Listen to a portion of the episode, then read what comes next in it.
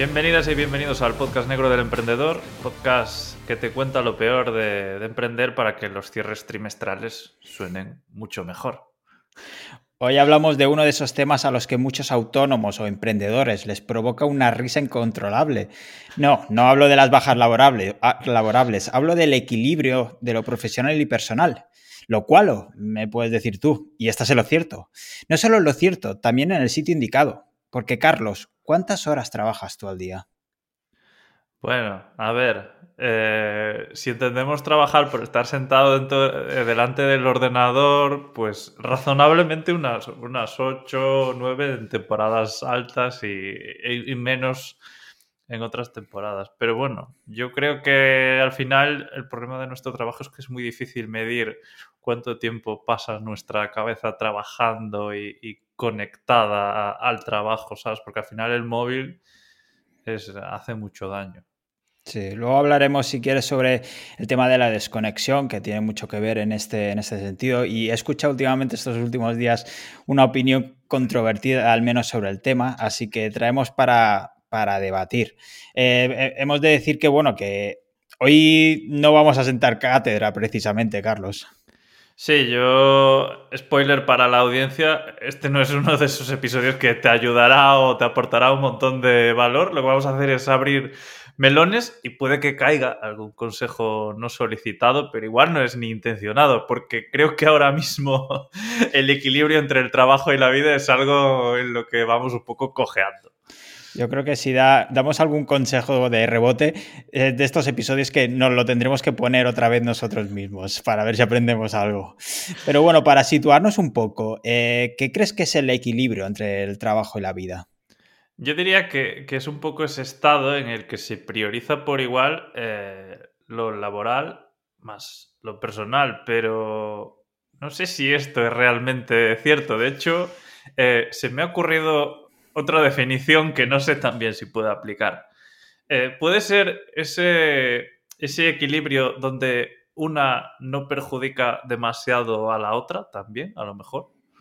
Puede ser. Yo es que de entrada, si me permites, yo me preguntaría si realmente existe esta dicotomía, eh, este equilibrio entre lo profesional y lo personal, porque parece que somos dos partes simplemente, pero yo creo que como personas, seres humanos, somos muchas partes.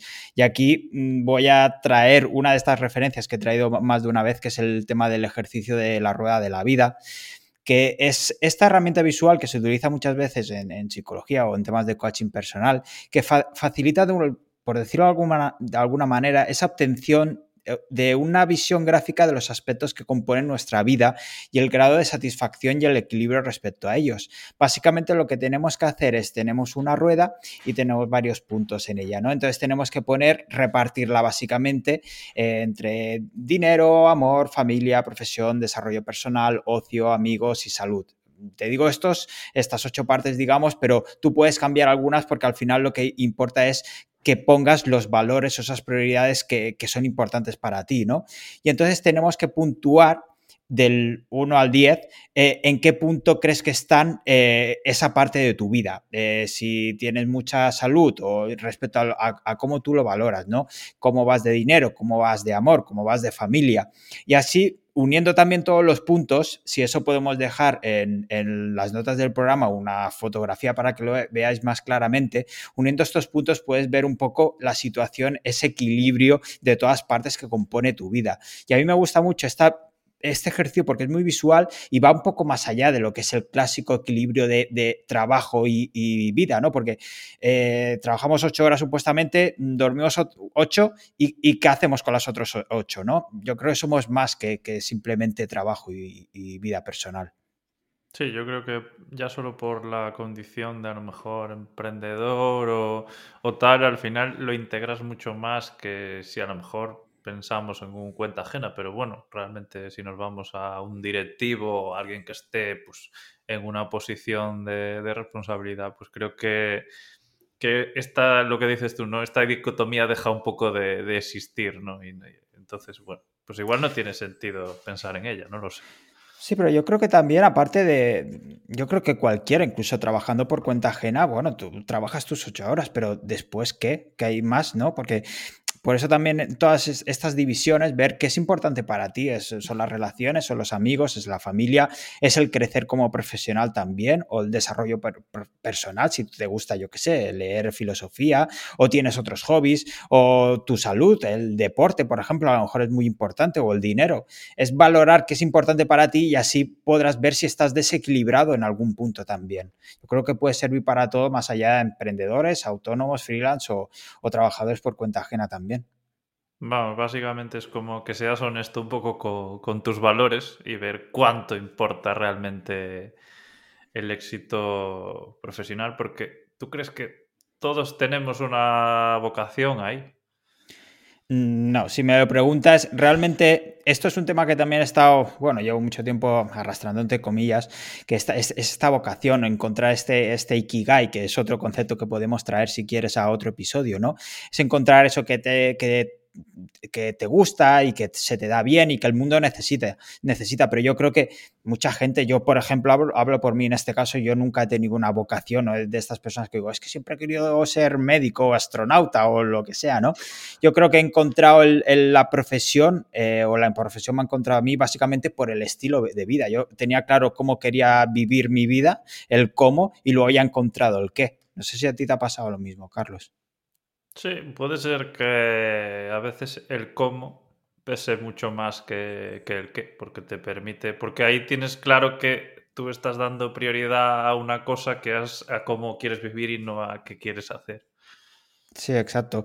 Igualmente, mm, haría esta diferencia entre vocación y, ambición profesional, porque lo que decía, yo por ejemplo tengo bastante ambición profesional, aunque nunca haya tenido claro hacia dónde quería ir, ¿no? Por ejemplo, yo hace 20 años no iba a decir, no, yo quiero ser el mejor SEO del mundo. No, pues hace 20 años ni sabía lo que era el SEO, ¿no? el marketing online, por ejemplo. Pero luego eh, sí que tengo esa, no sé, ese sentimiento interno de querer ser mejor profesionalmente y el seguir, podría estar en, no sé, eh, cualquier otra profesión que, que seguiría queriendo ser mejor en mi trabajo igualmente y crecer en ese sentido también. Sí, al final es un poco lo, que valoras ahí dentro de, ¿no? de, la, de tu carrera laboral. Exacto, porque podríamos, hay diferentes no sé, patas de, también de la carrera laboral, no sé, tienes el tema del reconocimiento, por ejemplo, dentro de tu profesión, de tu nicho, el dinero, oye, pues hay gente que le valora mucho, bueno, yo también valoro el dinero, ¿eh? que una cosa no quita la otra, pero por ejemplo también puede ser intentar ser buen profesional y tener una ética del trabajo muy fuerte, o el crecimiento y seguir aprendiendo y desarrollándote. No sé si tú tienes claro qué es lo que más valoras de estas, de estas patas, patas o un conjunto. Yo creo que hay que valorarlo un poco todo, pero en su justa medida, ¿sabes? Tampoco obsesionarse demasiado con, una pata y luego si lo extrapolamos a que igual no hay esa dicotomía tan clara entre nuestra vida profesional y personal, pues ir avanzando un poco en, todas las patas, ¿no? Lo que tú dices, ir avanzando de forma íntegra y no mucho por un lado la persona que se refugia en el trabajo y avanza muchísimo por ahí, pero luego su vida personal es un poco un asco, por llamarlo de alguna manera. Es un poco preguntarse, ¿no? ¿Nos gusta el, trabajo que, tenemos? Eh, y si nos gusta, pues puede ser más prioritario o puedes hacer muchas más trampas y refugiarte en él, ¿no? que es el problema. Sí, sí, encontramos esa pasión, es mucho más difícil desconectar. También una amiga me comentaba el otro día del tema que, que a veces muchas veces estos chutes de dopamina que podemos encontrar en otros lugares eh, los tenemos en el propio trabajo. Y entonces es mucho más difícil porque ahí sí que tenemos problemas de adicción al trabajo, ¿no? Porque necesitamos esa, esa recompensa y que, conseguimos realmente en el trabajo, aunque parece, parece mentira llegar a este, a este punto, pero, pero sí que existe. Y también está el tema de llegar a un punto de que el trabajo mm, sea tu vida, porque creo que a veces nos definimos muchas veces por el trabajo y, aquí hay que ver también hasta qué punto es tu prioridad o no, el, trabajo o si tienes otras y cómo lo combinas. Es que yo no sé si te has encontrado con, mucha gente esta Navidad, pero cuando hablas con algún familiar o algo, siempre te preguntan lo mismo. ¿Y qué tal el trabajo? Sí, sí, sí, sí. Y tú te quedas pensando en plan, pero a ver, si yo estoy feliz o no, no importa, me refiero todo, porque todo el mundo coincide en preguntarte por el trabajo, ¿sabes? Eso es lo que define tu vida, es que yo creo que es un problema al final social que da demasiada importancia a que a lo mejor tienes un trabajo y tienes mucho dinero o, poco, pero bueno, te permite vivir o lo que sea, pero a lo mejor tú estás como el puto culo. Sí, por eso yo creo que lo importante aquí es, es, ver claramente cuáles son tus prioridades, cuáles son tus valores y qué valoras más. Si tú quieres hacer tus ocho horas y luego dejarte de preocupaciones, o quieres un trabajo, no quieres seguir ascendiendo y quieres cobrar X y ya te está bien, pues ¿para qué más? ¿no? Si tú eres feliz haciendo otra cosa o escogiendo otro estilo de vida. Y también yo creo, Carlos, que por la edad quizá también te preguntan por, oye, los niños para cuándo. Sí, bueno, eh, es un tema que intento obviar bastante, pero eh, hay que entender que eso, las prioridades van cambiando con, con, los años, ¿no? Igual llega un momento en el que quieres tener familia o, o, no quieres y la tienes igual, también puede pasar. Exacto. Y mira, te, voy a unas matemáticas rápidas para que veamos un poco, poner perspectiva nuestra vida laboral. Dicen que tenemos unas 80.000 horas de vida laboral, ¿vale? Y una persona vive una media de 4.000 semanas. Despierto estás unas 3.000 semanas, ¿vale? Si eh, equiparamos esas 80.000 horas de vida laboral a semanas, son 480 semanas. Entonces, ¿cuál es la diferencia eh, entre las 3.000 horas que pasas despierto en tu, las 3.000, perdón, semanas que pasas despierto en tu vida con las 480 semanas que pasas trabajando. O sea, tu carrera es una sexta parte del tiempo que pasas despierto. Así que es importante también tomártelo en serio, pero quizá no tanto como para pasarse, porque compara, ¿no? Y haciendo estas comparaciones, yo creo que tomas un poco perspectiva. Y, el resto de esas, ¿no? Esos 3.000 menos 480 verás que es importante rellenar ese hueco con, pues no sé, cultivando aficiones o, al final es conseguir esa dopamina fuera del trabajo. Es, es, no sé, ¿tú tienes aficiones más allá del trabajo, Carlos? Sí, yo, tengo demasiadas. De hecho, hay mucha gente que siempre dice yo si trabajase no, no sabría qué hacer. Yo, yo es todo lo contrario. Yo ojalá trabajase porque creo que, que tendría todo el tiempo del mundo para cosas que me gusta hacer más que el trabajo en sí, aunque mi trabajo también me guste y es verdad que al final estás metido en la rueda e incluso cuando no tienes que trabajar a veces estás mirando mierdas de trabajo si te aburres un día y no cultivando tus, tus aficiones, que, es un problema. ¿Y tú qué tal llevas este tema de las aficiones? No, yo creo que, bien, quizá también me pasa eso, ¿no? Porque justamente ahora que estabas hablando, mm, a mí, por ejemplo, me gusta leer, pero es que muchas veces acabo leyendo libros de relacionados con, el trabajo, ¿no? Entonces, ¿hasta qué punto separamos? O, pero bueno, yo creo que es que a, a, mí esa diferencia mm, me parece muy... que no es para mí, básicamente. Si quieres, luego lo comentaremos más en profundidad, pero esa diferencia de pues, aficiones, tal, no sé qué, no sé cuánto, no, pues mira, sí que me gusta ver fútbol, por ejemplo, pero también es lo que te digo, pues me gusta leer libros de, empresa o de SEO, de marketing y demás. Es que es, que me gusta. No te, imagino viendo fútbol, en, verdad. este año menos, la verdad, este año menos. Y, luego también. Dime, dime. Luego, eh, perdón, que, que te he interrumpido, cuéntame. No, iba a decir que también me gusta hacer deporte, por ejemplo. Yo mi rato de deporte al día también, también lo tengo. Por eso en, esta pirámide o este círculo, perdón, eh, es, importante también el tema de la salud. Para mí ese es prioritario incluso antes del, trabajo.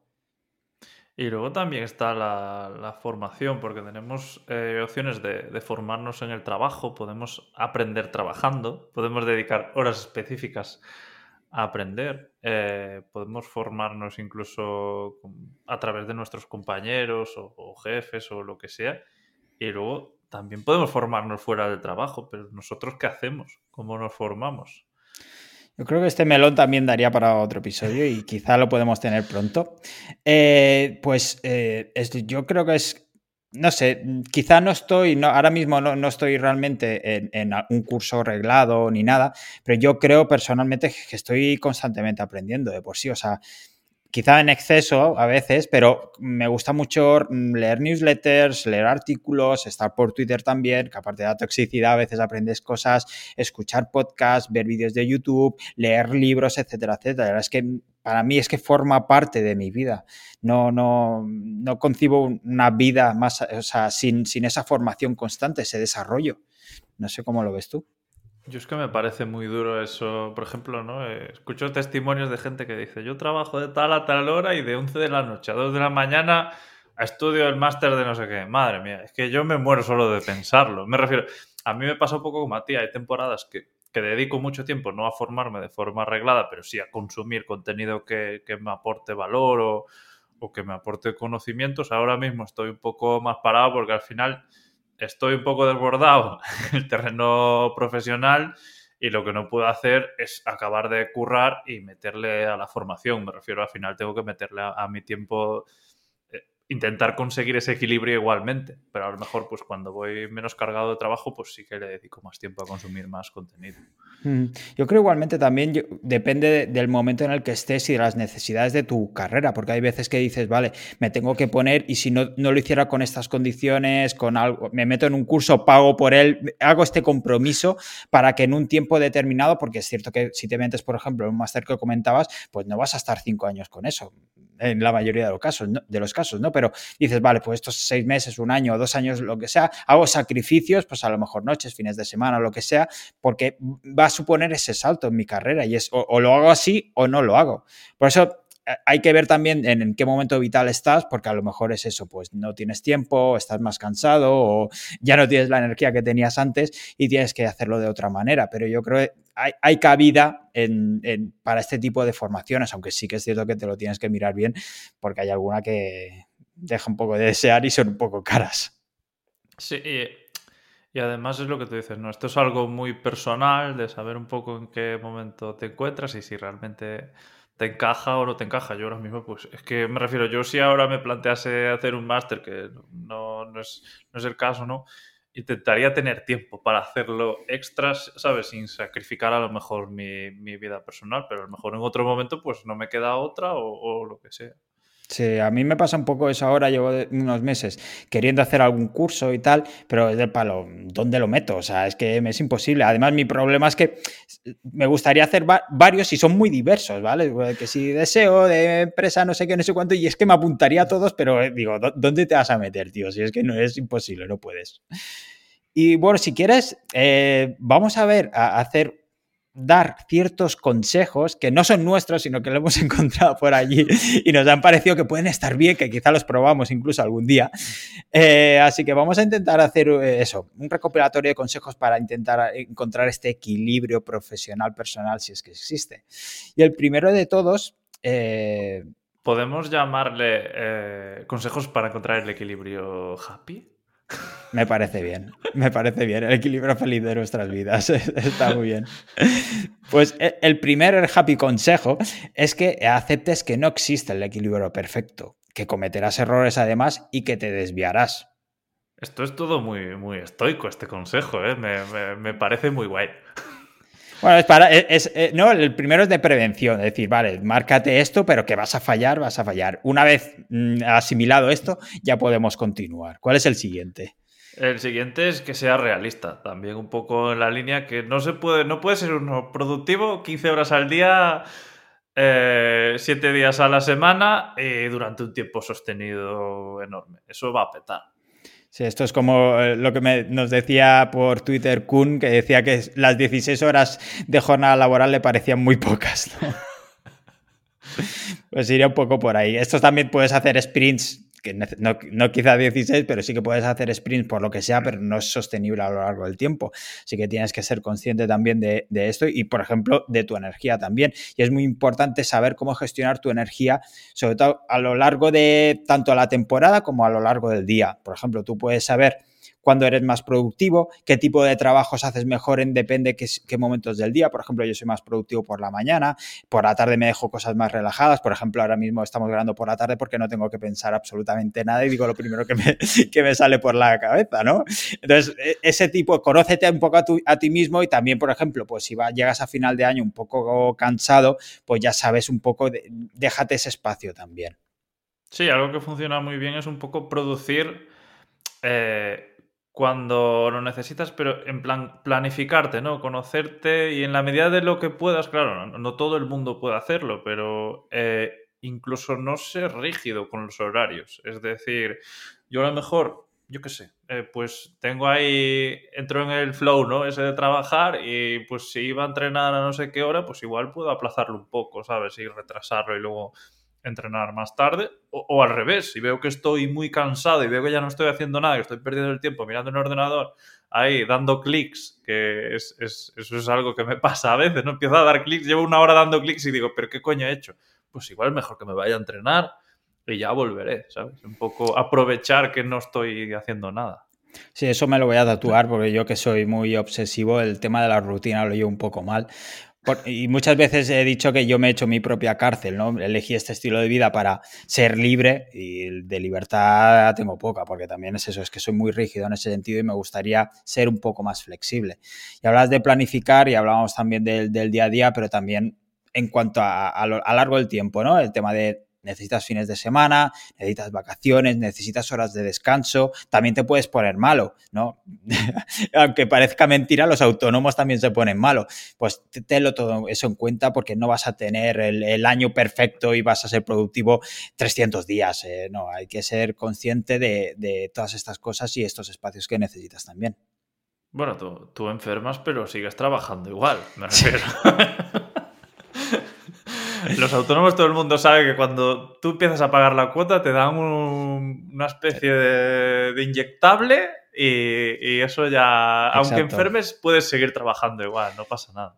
Es como el suero del super, super soldado de Capitán América, pues más parecido, el super autónomo. No vas a enfermar nunca y con todo esto de la planificación, que bueno, no deja de ser un poco lo mismo, ¿no? Pero poner, intentar poner límites, aunque no seamos súper rígidos, con tema horario, sobre todo también espacio, acotarlo a lo mejor a una zona del hogar, que esto es algo súper importante, ¿sabes? Que tú sepas que tu espacio de trabajar es ese y no que tu espacio de trabajar es toda la casa, porque al final el cerebro va asociando, ¿no? Y, es como, estoy en casa, estoy trabajando, no, eh, estoy en la oficina, estoy trabajando, estoy en casa y estoy en casa, que es algo que puede ayudar mucho e incluso también con el dispositivo o cuentas que se puede, hoy en día en los móviles se pueden fijar un montón de, de límites para todo el tema laboral y aplicaciones que no aportan nada a tu vida personal. Exacto. es cierto que no siempre se puede tener el, sitio perfecto, el despacho perfecto, tal, pero dentro de lo que puedas, oye, pues a lo mejor puedes tener dos móviles, uno de trabajo, sobre todo para aquellos que tienen contacto con clientes directo, ¿no? Pues a lo mejor para ti esto está bien.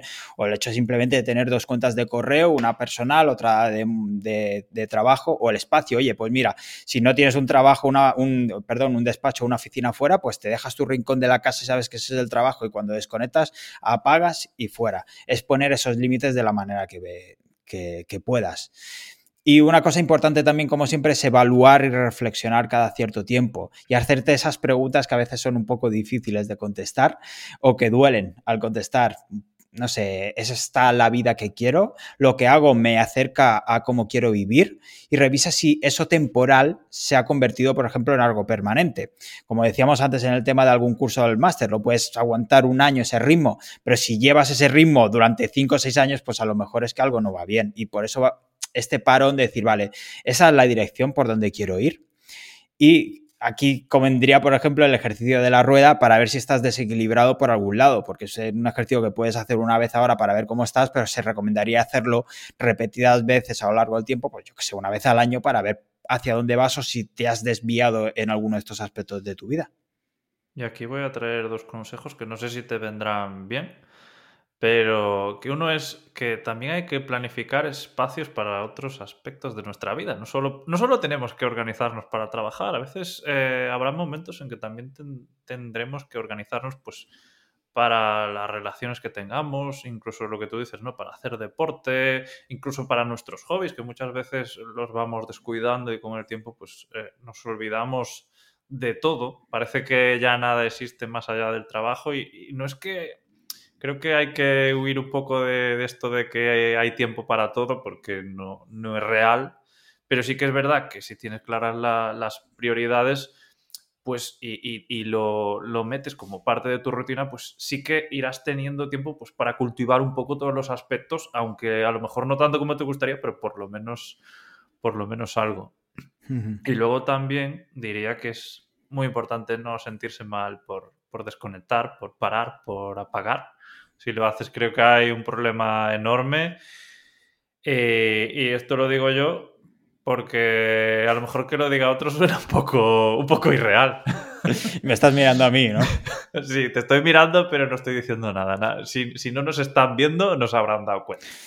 Pues mira, eh, sobre esto el otro día escuchaba a Álvaro Sánchez que hablaba de, la desconexión precisamente, decía que él, él no quiere desconectar, porque ha, que encontrado ese equilibrio en el que no necesita realmente desconectar y es, también es una mente muy creativa y que muchas veces esas, las mejores ideas o esas ideas, esas conexiones, ¿no? esos, esos puntos conectados le llegan cuando estás realizando cualquier otra cosa. A lo mejor te estás lavando los dientes o estás sacando a los niños en su casa a pasear o en el parque o lo que sea.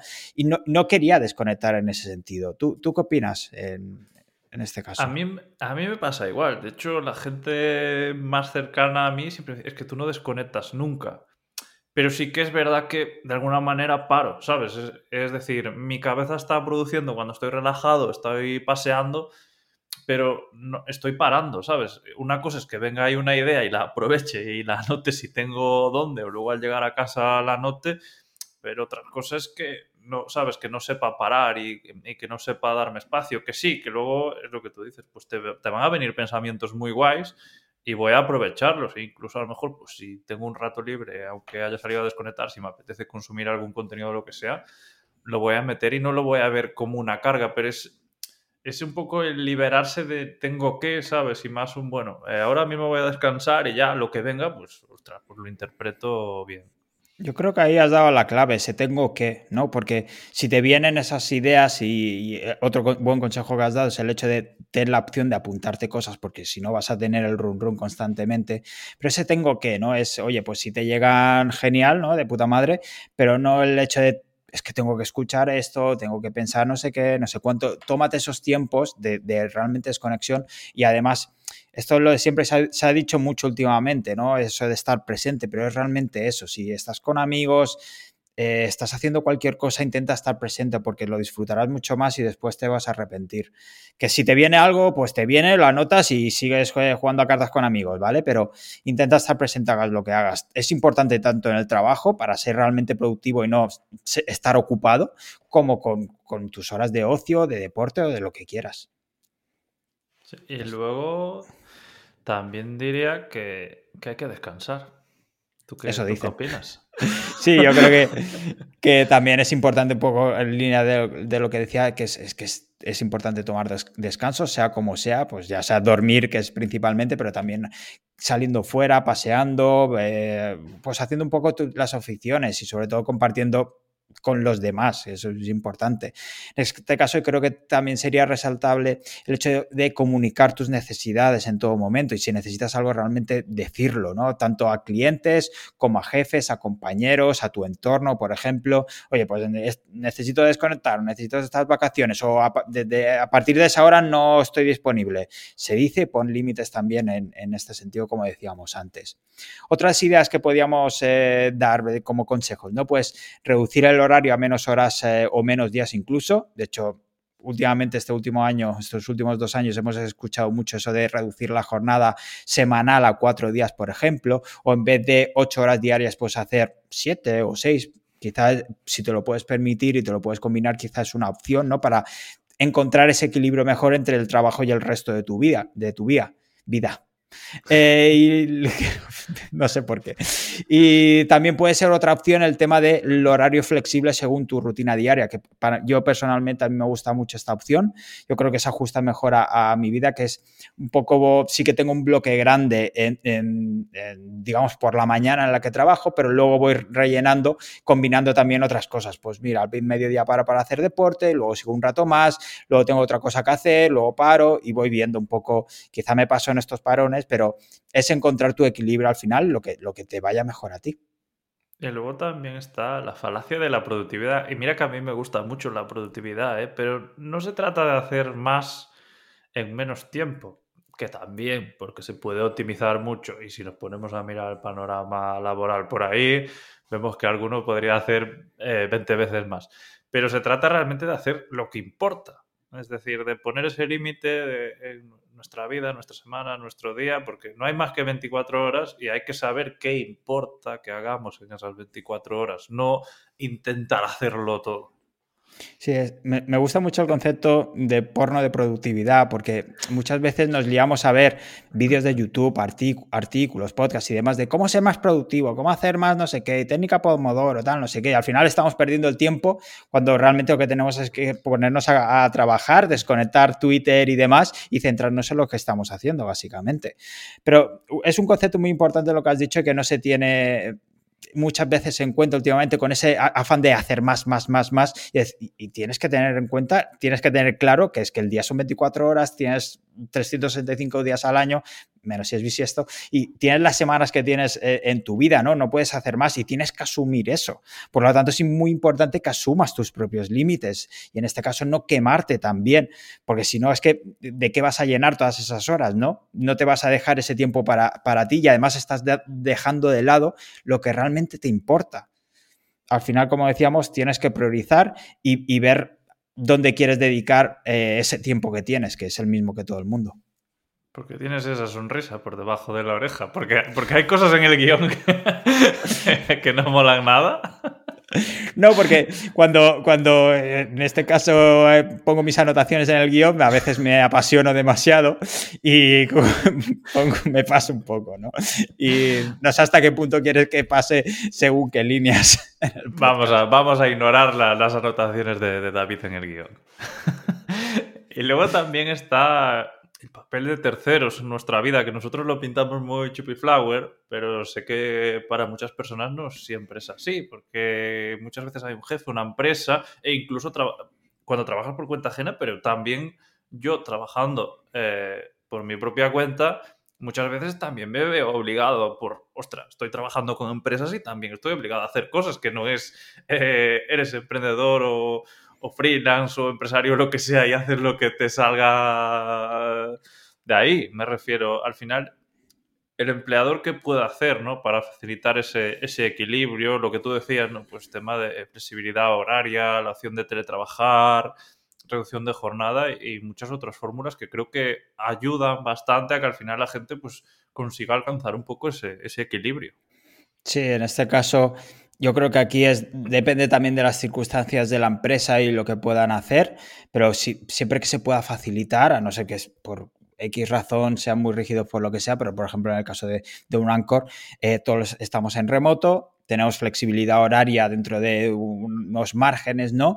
Y, además que no hacemos las 48, 40 horas, perdón, no 48, ya le gustaría más de uno. Eh, hacemos, hacemos 38, no 40, tenemos los viernes fiesta por la tarde, esas cosas que ayudan un poco a conciliar también el, sol trabajo con el resto de la vida. Y no solo hablamos del jefe o de la empresa en este caso, sino también con los clientes, porque muchas veces son los peores jefes. Eh, pero en este caso los límites yo creo que los tienes que poner tú desde el principio, marcarlos estos. Oye, pues mira, si quieres dar tu WhatsApp o tu número de teléfono o no, o las comunicaciones por email o las comunicaciones por este canal, estoy disponible de tal hora a tal hora, mis vacaciones serán estas, estas, fines de semana no tal, no contestes directamente. Sé que a veces, sobre todo si estás empezando, puede ser muy difícil, pero al final es eso, los límites los marcas tú y si tú le das mm, el dedo, ellos te agarrarán toda la manga, así que ten cuidado con eso. Y finalmente yo creo que el, el, último papel de terceros es el entorno, ¿no? Yo creo que la familia y los amigos tienen que entender o deberían entender la importancia de tu carrera aunque está bien que te den un toque si ven que te pasas, ¿no? Si estás demasiado centrado, pero si para ti el trabajo, tu carrera es muy importante y para ti, pues en vez de 8 haces 10 horas y tal, pues también tienen que entender eh, eso. Yo creo que te deberían dar un margen en este caso, ¿no? No sé qué piensas en, esto. Sí, está bien. Lo que pasa es que bueno, va a depender mucho de, del entorno y de, cómo, de cuánto puedan empatizar contigo y, y, con tu forma de vida, que no siempre ayuda. A veces hay que cambiar de entorno también. hay que cambiar de familia, ¿no? Si no te gusta bueno. tu familia, cómprate otra. Dicen que, que, los amigos son la familia que se elige, la, la otra es más complicado, es más. Mm. Habrá veces que a lo mejor no puedes cambiarla, pero sí puedes eh, modificar cosas. Y hemos y luego... hablado de, de, de, nuestros jefes, pero ¿qué pasa si eres tú el jefe? Eres el responsable. Eso, ¿qué pasa si eres tú el jefe, David? tú eres jefe, yo, yo no, yo, yo solo tengo colaboradores. Casi prefiero que, que, digas tú qué pasa si eres tú el jefe.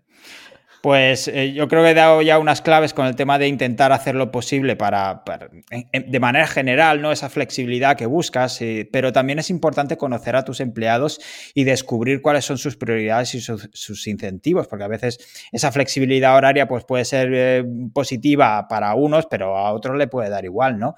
No todos tienen el mismo concepto de equilibrio u objetivos. Quizá necesitan diferente flexibilización en varios campos. Por ejemplo, unos puede priorizar mucho el tema de la formación y que lo fomentes dentro de la empresa. Otros que de las tardes libres.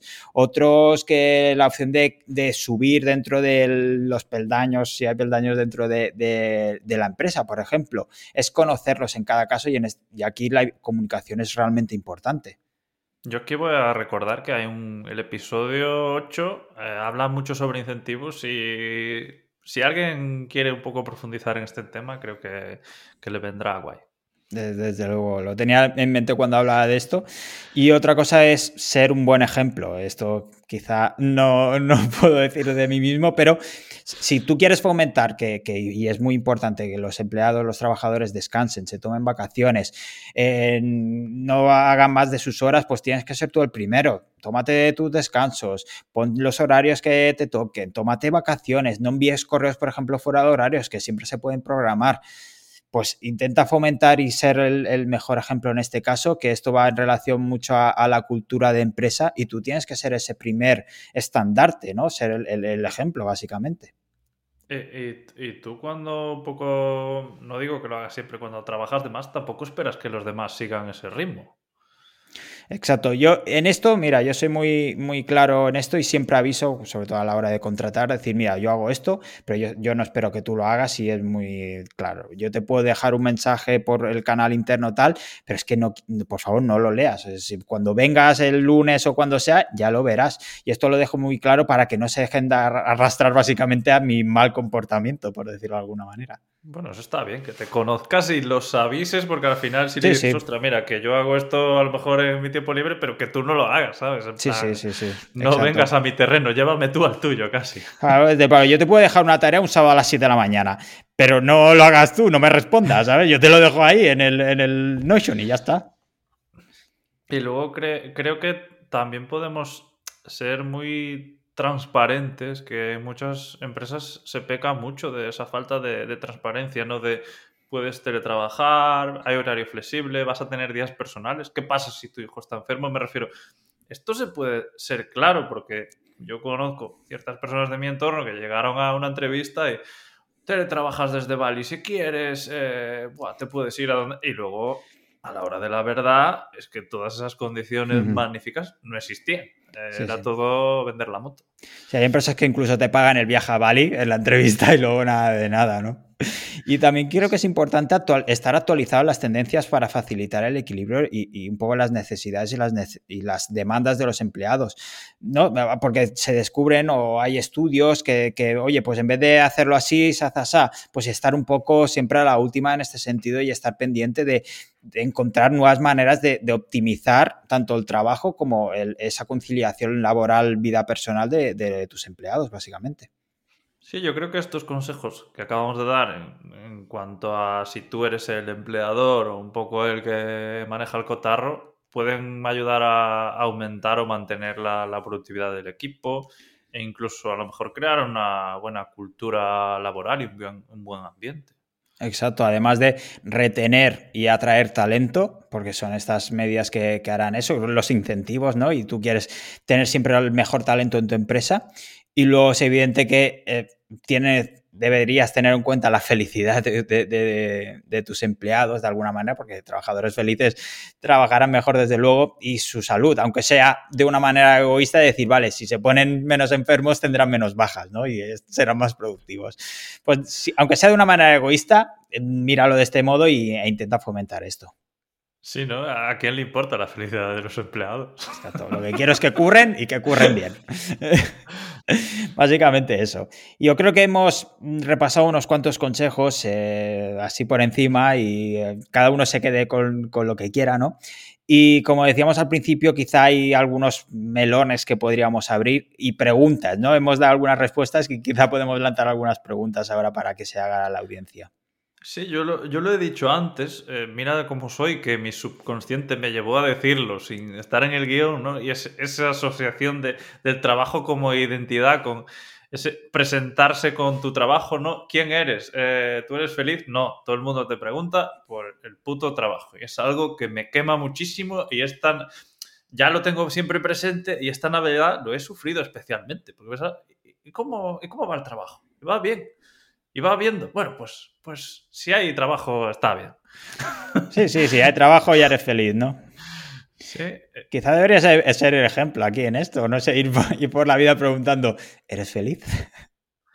Es que yo no, no suelo preguntar por el trabajo, por lo menos de primeras, ¿sabes? A lo mejor le preguntas porque hay mucha gente que le preocupa, o a lo mejor, pues yo qué sé, estaba esperando una mejora en el trabajo o lo que sea, pero ostras, ¿qué tal te va? No, yo pregunto, ostras, ¿qué tal te va? ¿Qué tal estás? Me refiero, luego, pues a lo mejor también pregunto por el trabajo, pero de primeras.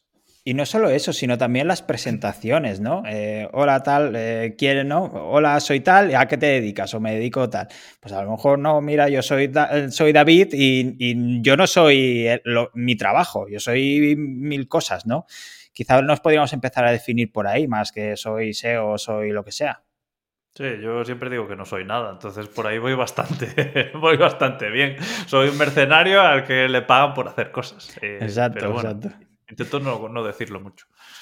Y, en, estas, en estos momentos de, de, hacerse preguntas que hemos dicho antes, de pararse y preguntarse, hacer estos ejercicios para ver qué valoras, que si estás en equilibrio básicamente, eh, he leído muchas veces, muchas historias me han llegado, de esas eh, personas que abren los ojos tras un accidente, que, ¿no? que tienes un accidente que te da una sacudida a la vida y dices, hostia, esta es la vida que quiero llevar.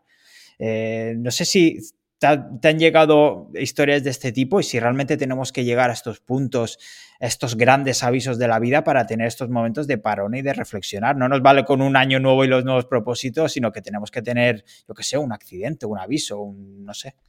Yo creo que mucha gente sí tiene que tenerlo. Me refiero, porque al final vas viendo historias y hay muchísima gente que solo consigue abrir los ojos cuando llega ese momento, ¿no? Miras a la muerte a la cara y dices, hostia, que igual el trabajo no lo es todo, que igual, no sé, me apetece viajar con mi mujer o, me apetece disfrutar de mis hijos o me apetece, yo qué sé, pintar cuadros o tocar la guitarra. Refiero, al final es eso. Yo creo que, que tenemos que tenerlo porque la mayor parte de las veces no somos conscientes de, de esto.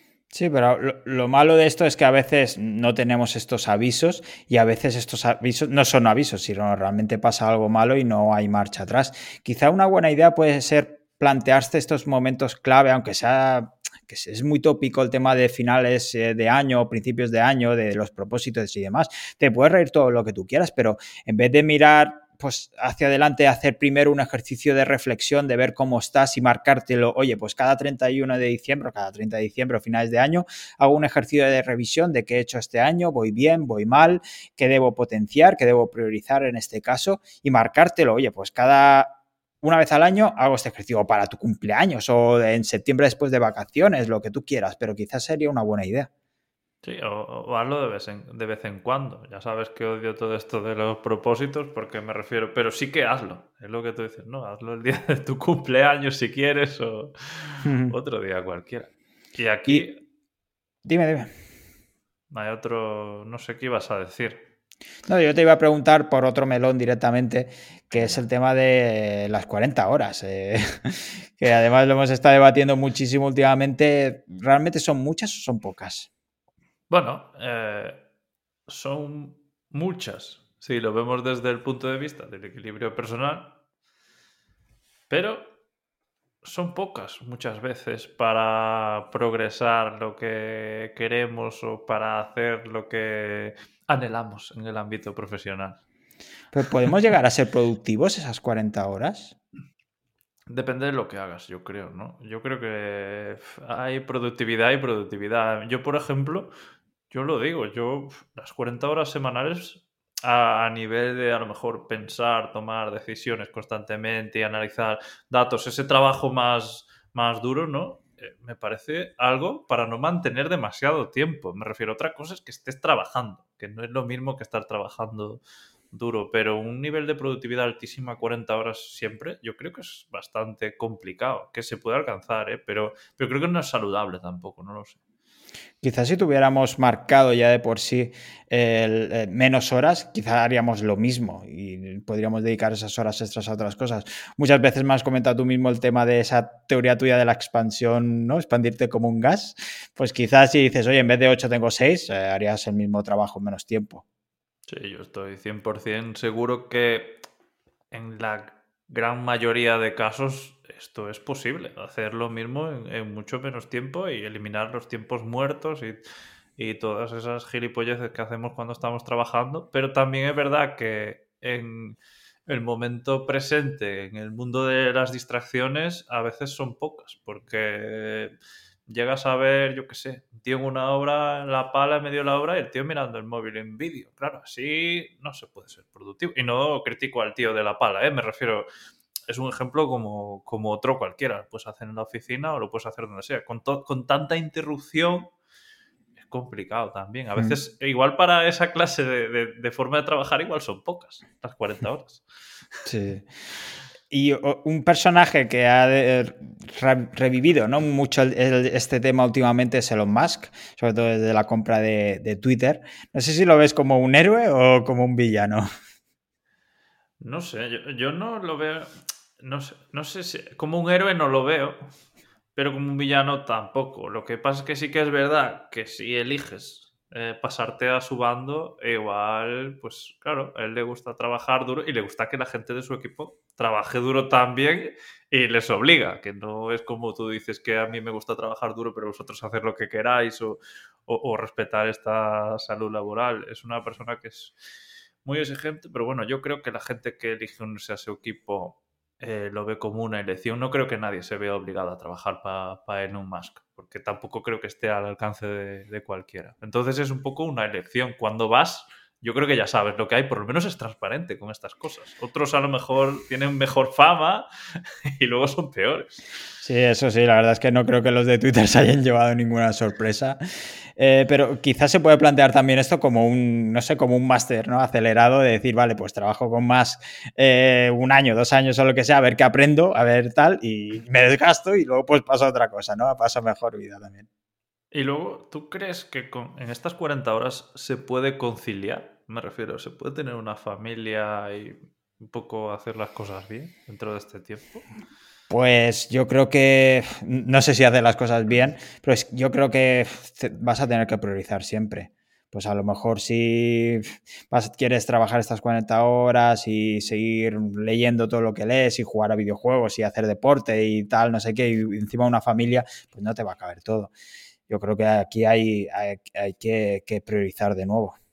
Yo creo que más que las horas, yo incidiría mucho en cómo se, en cuándo se trabaja, ¿no? Porque creo que uno de los grandes problemas de España y, y la lacra es que hay muchísima turno partido. Y eso no te lleva a trabajar 40 horas, te lleva a trabajar 14, porque te lleva a salir de, tu casa a las 7 de la mañana y a llegar a las 7 de la noche. Y eso está claro que aunque trabajes 8 horas no te va a dejar vivir ni, ni con concesiones, es que vas a mal vivir, dependerás de alguien que te eche una mano o, de tu pareja que a lo mejor pueda tenga más tiempo, un mejor horario, lo que sea, pero no vas a vivir con ese horario, yo creo.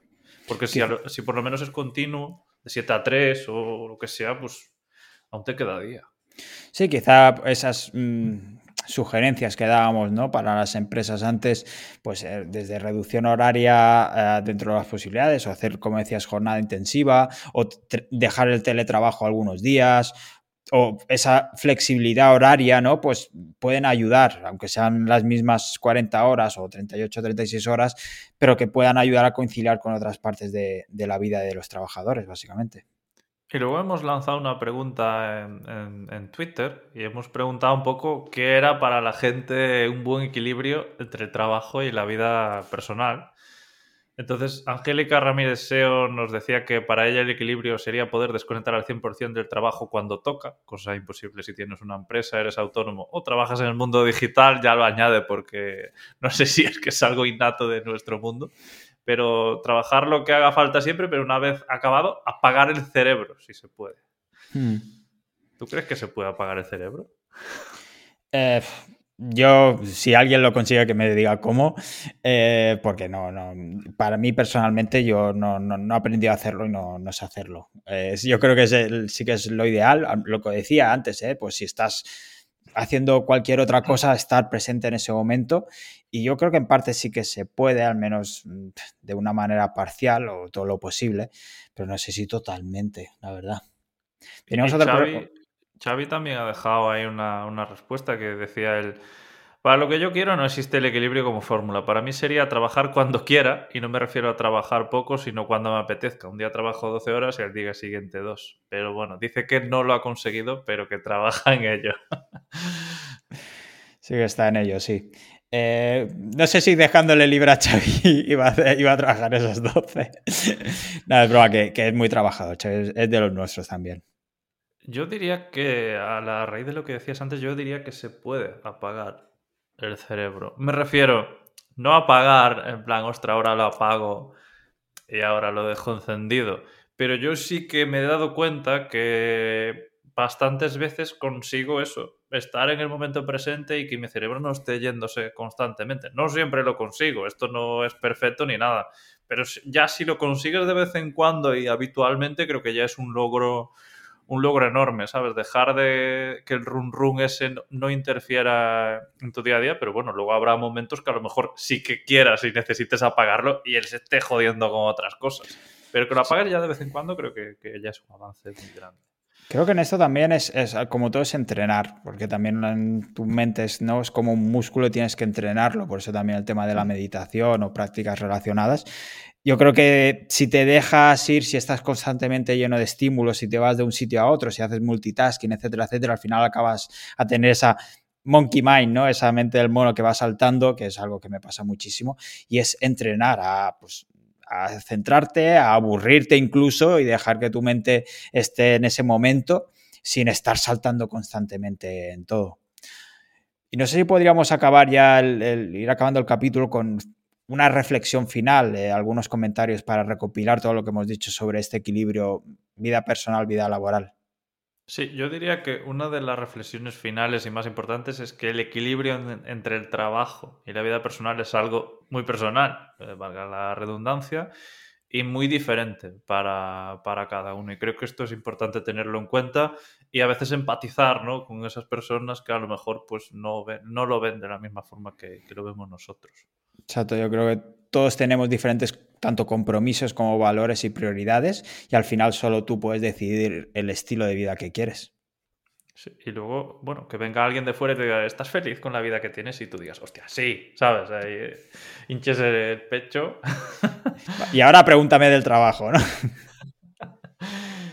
Y luego a nivel de recomendaciones, que, bueno, son muy simples, ¿no? Eh, una que he anotado aquí va mucho a raíz de algo que hemos dicho, ¿no? Es eh, pregúntate qué pasaría si te dicen que te vas a morir en un año. Y, y, luego, bueno, asume que vas a morir, porque esto también es real. Me refiero tanto en el trabajo como en lo personal. Asume que algún día te vas a morir. Asume que no puedes crear una dependencia a los demás y que algún día los vas a dejar. Es decir, no sé, intenta hacer las cosas que, que no quieres dejar de hacer si, en algún momento te vas a ir. No digo que las hagas todas, porque nunca va a ser perfecto, pero sí que ve haciendo algunas de las cosas que, quieras hacer antes de morir. Anota una lista enorme, no de propósitos, sino de hitos en la vida o, no sé, o, caminos a donde quieras ir, y ve haciendo alguna cosa porque lo mismo cualquier día te muere, lo mismo no, ¿eh? lo mismo llegas a los 120 años. Pero bueno, por estadística llegarás a los 90 con suerte. Y bueno, por, mi parte, os recomendaría que hicieran el ejercicio que hemos dicho y que dejaremos en las notas para que veáis cómo es el dibujito, para haceros estas preguntas ¿no? y ver un poco en qué punto estáis actualmente. Y si queréis seguir leyendo o seguir informándose en este tema, yo os recomendaría un par de libros. primero es el, el libro de las 4.000 semanas, que ponen, habla de productividad, pero desde otro, otro punto de vista, que es este todos tenemos límites, que al final, como decía Carlos, te vas a morir, al final tenemos las horas que tenemos y demás, y asume por fin, por favor, que no vas a poder hacer todo, que esto es una falacia y que no, no es que no llegas a todo y hay que priorizar. Descubre qué es lo importante para ti. Y luego, para aprovechar esas 480 semanas que estamos despiertos y trabajando, pues quizá puede ser una buena idea eh, echar un vistazo al libro Deep Work que es básicamente ese trabajo profundo, esas horas que estás eh, trabajando y cómo concentrarte en ello y ser realmente productivo y no estar simplemente ocupado. Y al final, como recomendación o, reflexión final, pues ser honesto con lo que realmente quieres, tú serás más feliz, tu entorno será mucho más feliz. Y tu madre no, porque no estudiaste medicina y la decepcionaste. Pero bueno, por lo demás sí. Yo creo que has dado tantas recomendaciones que tengo que dar otra más. Y para mí hay una clave en la vida que es el ejercicio, pero no el que tú has propuesto, sino hacer ejercicio a mí personalmente me ayuda a equilibrar o no sé, a poner todos los chakras eh, en su sitio a veces. Es como, ostra, igual no sé lo que estoy haciendo. Bueno, pues salgo a correr o en bici no sé qué, y ahí mis pensamientos, mi mente se libera y salen a lo mejor pensamientos que igual no estás opacando todo el rato. Y hmm. dices, hostia, pues no estoy contento con mi vida, o, sí, o ostra, o he descubierto esto que me mola un montón, quiero, quiero probarlo. Pero bueno, ya se acabó la chapa. Creo que cerramos por hoy. Si algún consejo no solicitado os viene guay, mm, me alegro. Y si no, pues espero que por lo menos a nosotros sí nos venga, que creo que alguna cosa podemos rescatar para añadir a nuestro día a día. Recordamos que podéis encontrar todas las notas del episodio e incluso el, dibujito en nuestra web, podcastnegrodelprendedor.com. Puedes seguirnos en, en, YouTube, en Spotify, en Apple Podcasts, en iVoox, que tenemos un montón de suscriptores también. Sí, muchísimos. Eh, recordad que os podéis suscribir y dejarnos cinco estrellas si queréis y comentar si tenéis alguna duda o tenéis alguna sugerencia para próximos episodios.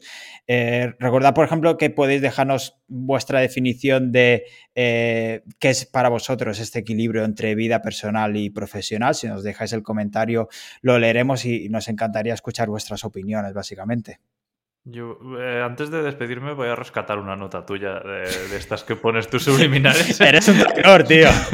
Soy un traidor porque dejarnos las cinco estrellas, porque si no, David irá a vuestras casas a daros con la zapatilla, en modo madre y bata y rulos.